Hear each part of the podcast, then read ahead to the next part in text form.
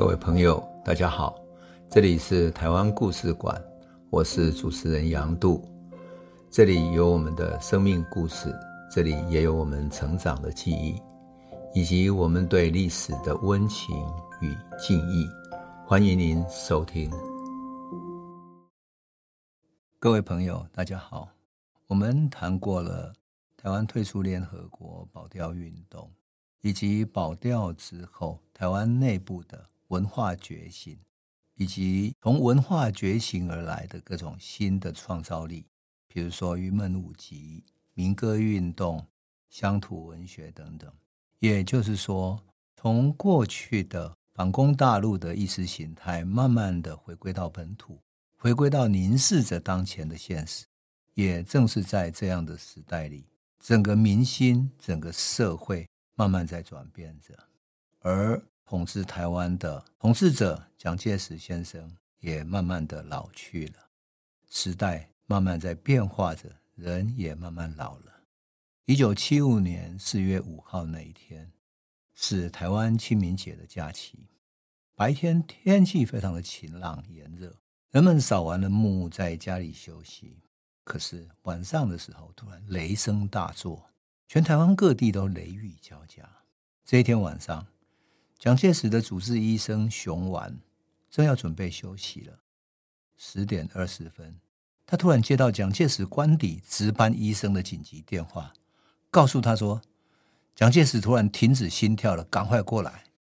当熊琬赶到蒋介石卧室的时候，他赶快先打了一剂强心针，老先生的心跳暂时恢复跳动了。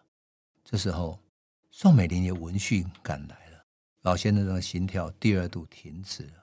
熊琬又打了第二针，可是那个心跳的那个显示却没有反应。熊琬准备打第三针的时候，宋美龄望着那条长长的休止符一般的线，叹了一口气说：“不用打了。”这个时候距离午夜还有十分钟，时间落在十一点五十分。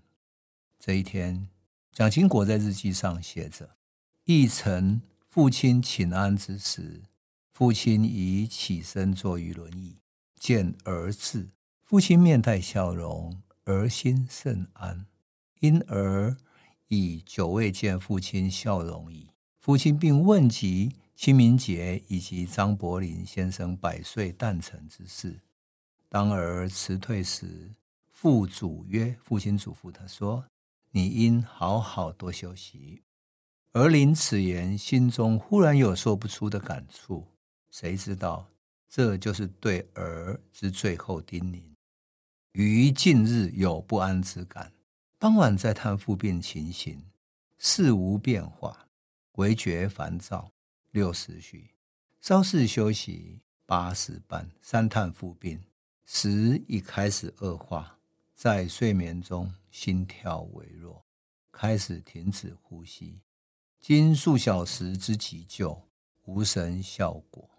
就从十一点五十分开始，台湾进入了特殊状态。成长于那个年代的每一个孩子以及每一个人，应该都会记得，当时电视画面突然之间变成黑白的，许多节目全面停止播放，电视上只有反反复复播放着蒋介石纪念歌以及他一生的各种行仪。全部是一片哀悼追念，电影院也被规定了停止放映一个月。那学生的手臂上要戴着黑纱，仿佛举国为他办丧事一样。他的灵位移到国父纪念馆去了，在国父纪念馆的正中央放着他的整个遗体。很多老兵去哭灵，而且很多学校动员学生去瞻瞻仰遗容。当然，我自己也有这样的经历。我当时是念台中一中，中一中是用自由风气闻名的中学，可学校还是租了游览车，让学生自由报名参加。报名的学生要晚上的时候到校门口集合，搭着夜车北上。夜车在当时的普通公路上要开四五个小时，所以到达台北的时候刚好是大清早，那么天光还蒙蒙亮的时候。我记得我们学校的游览车到达的时候，看到在国父纪纪念馆前面已经排了几公里的人龙，那么长的行列，我们就从学校的教官带领之下进入那个行列里面，等待了几个小时之后，才终于进入。人们鱼贯而入，然后瞻仰遗容，肃穆中带着严肃，然后敬礼。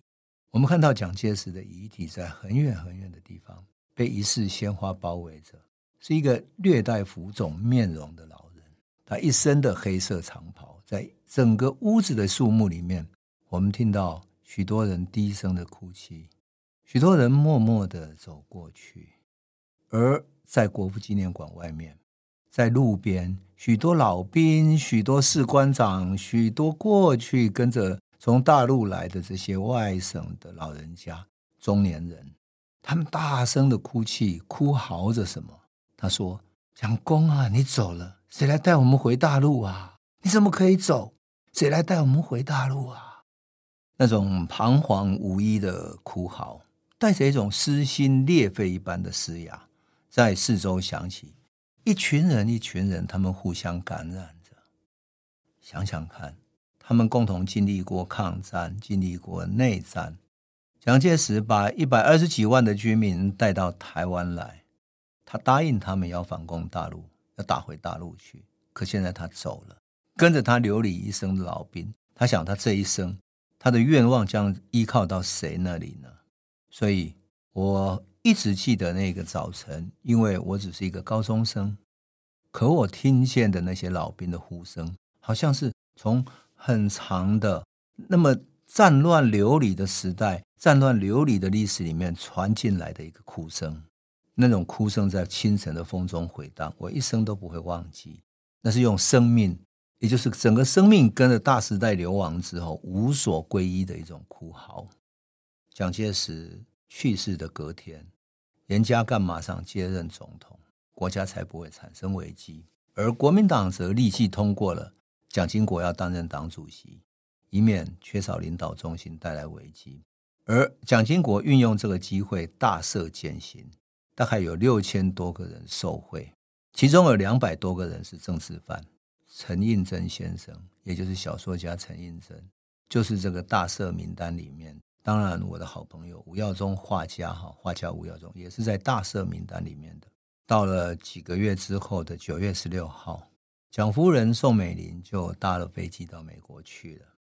走之前，他发表一篇三千多字的长文，书勉全体国人。提到他的兄弟宋子文、宋子安，他姐姐宋霭龄相继辞世了。他觉得自己仿佛失去了很多亲人，心中非常神伤。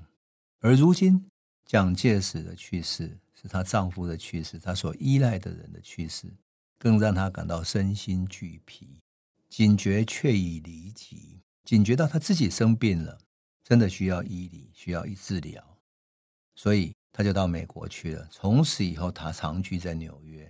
我想，纽约他后来的寓所，以及我们由政府这边派人过去照顾他的种种故事，我们都很熟悉的。当然，他后来只偶尔回来参加活动，一直到蒋经国去世的时候，他也曾经试图回来影响当时的政局，但是是很有限的。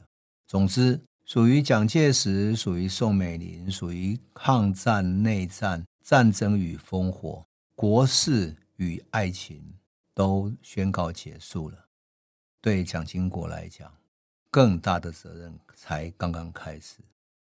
接续了大卫，他曾经经过蒋介石长期细心的安排，所以他握有权力。但是蒋经国也很清楚，这是他父亲的安排。他在台湾的统治正当性是有危机的，别人认为他只是皇太子而已。而且蒋介石本身连了五任总统，根本违背了宪法所得连任一次的这个规定。可是蒋介石用动员戡乱时期特别条例来冻结宪法，他一再连了五任。而且为了取得国民大会代表跟立法委员的支持，每一次在总统选举之前，他都要帮这些内战时期选出来的国大代表跟立法委员盖一个别墅的社区，盖了一个新的房子。比如说，新店的中央新村就是为这些国大代表们新建的，而内湖的大虎山庄也是，就是在总统选举之前，他知道他违法，所以必须对他们示好，就帮他们盖个新的房子、新的山庄。当然，反对派也会流传他的笑话嘛，说他过世以后去见了孙中山了。那孙中山问他说：“哎，你有没有依照总理遗言实施民主宪政啊？”他回答说：“有啊。”那孙中山就问他说：“那第一任总统是谁？”蒋介石回答说：“是学生我。”他说：“那第二任呢？”啊，第二任不好意思，他就说自己，于是他就说：“嗯，是于右任，我又连任了。”那第三任呢？蒋介石就笑着回答说：“是吴三连，他连续三次，第三次连任了啊。”那第四任呢？蒋介石回答说：“是赵立莲，赵立莲是当年一个教美式英语的一个外国人，哈，在电视啊或者在电台节目非常有名。”那第五任呢？蒋介石回答说：“是赵元任。”所以啊，台湾民间对于他不断连任，对于他的戒严下的独裁统治是颇有怨言的。当然，坦白讲，蒋蒋介石一生的功过很难定论，特别是他的日记回到台湾之后，蒋介石在整个大历史里面，在世界史的定位还是很难定论，有待更多的研究。可是他在台湾实施戒严，变成一个长期的政权的把持者，免不了要受到历史的裁判。当然，他完成北伐，率领抗战，参与二次大战然，后来退守台湾，实施地方自治、经济建设等等的，这些都是对台湾很有贡献的事情。所以，他的历史是能够留给更长远的历史学家来判断的哈。但是，对蒋经国来讲，他可是很现实的问题啊。他接任的是一个长期垄断政治的一个权力中心。他虽然作为太子，人们叫他蒋太子，可是。他知道他的统治是有正当性危机的，所以蒋经国从行政院长的时候就开始到民间到处去走，他要建立一个开明的、亲民的形象。蒋经国在台湾各地有很多的民间友人，那些卖馄饨的、卖牛肉面的、卖蚵煎的、卖把布把布的那种芋头冰的等等的，贩夫走卒到处都有。乃至于老兵、工人，他也无所忌讳。他可以在小吃摊走着走着，跟人家闲话家常；也会坐计程车到处去探访民情，跟年轻人啊、高中生、大学生、知识分子进行对话。他想了解新一代的想法，这就是他一贯的作风。而且，这的确是他的性格，是他最有趣的性格。有意思的是，当时台湾已经开始改变了。我们都知道，年轻的知识分子长大了。白先勇、陈令珍他们办的杂志，慢慢的也变成社会主流的中间的力量。那么，这些新兴的中产阶级知识分子创办了《大学》杂志，他在一九六八年创刊的哈。到了一九七一年保钓的前后，《大学》杂志发表了几篇很重要的文章，比如说《国事箴言》《国事九论》《台湾社会力分析》等等，这些文章都引起蒋经国的重视，所以他就约见了几个学者。见面跟他们请教，这也是蒋经国很厉害的地方。他荤素不忌，对于对他有批判的人，他反而跟他们见面，想要知道他们真正的想法，他可以怎么做。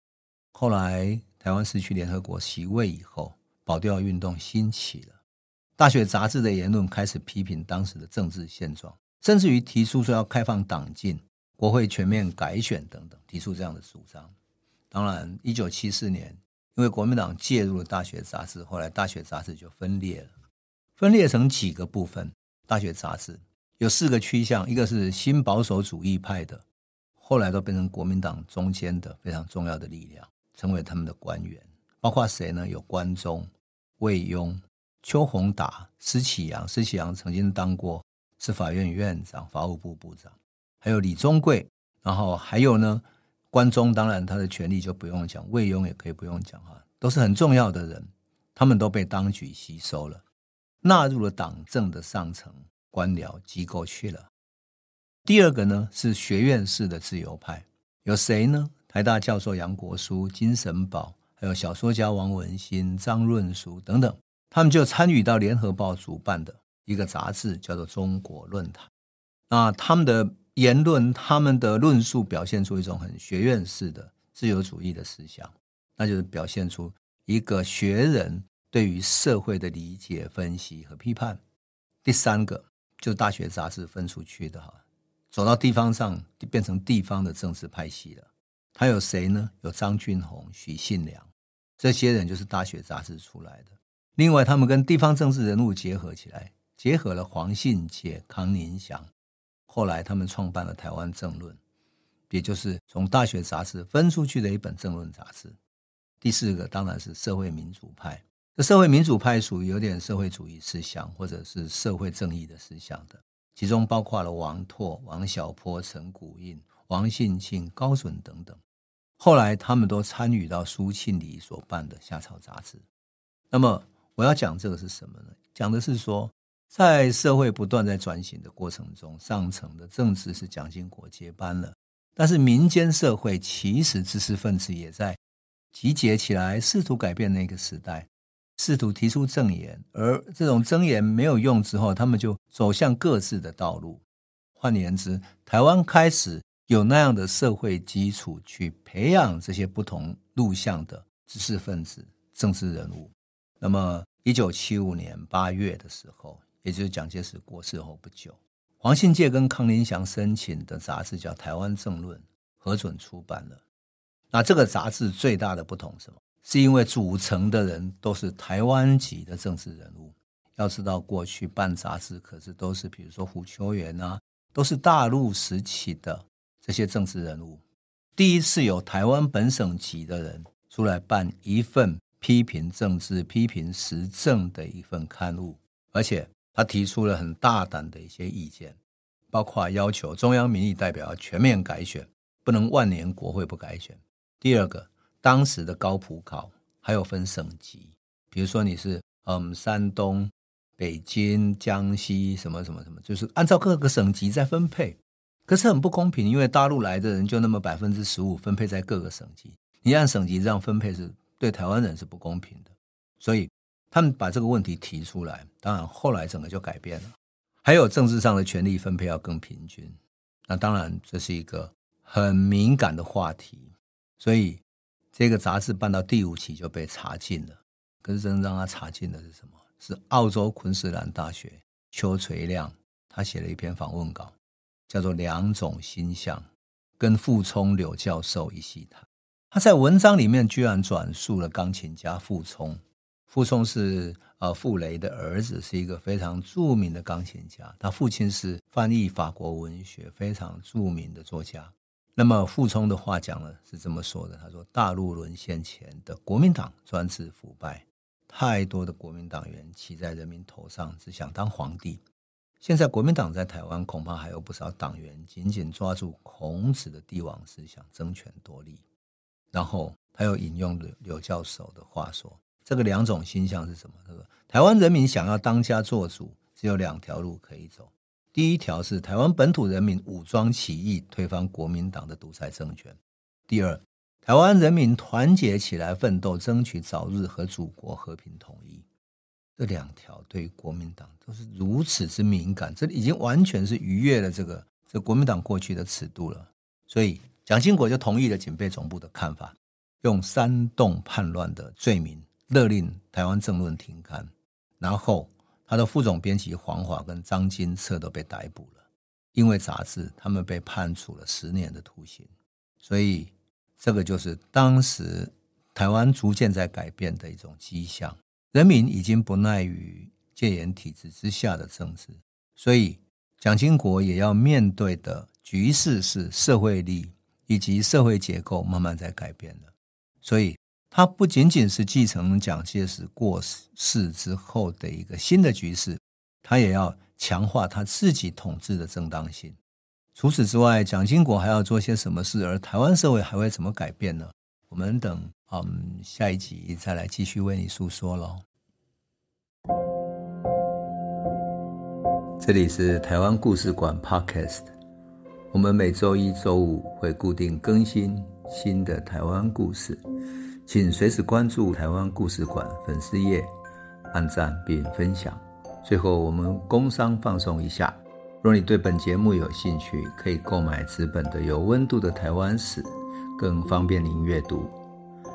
本节目由中华文化永续发展基金会制作。连振东文教基金会赞助。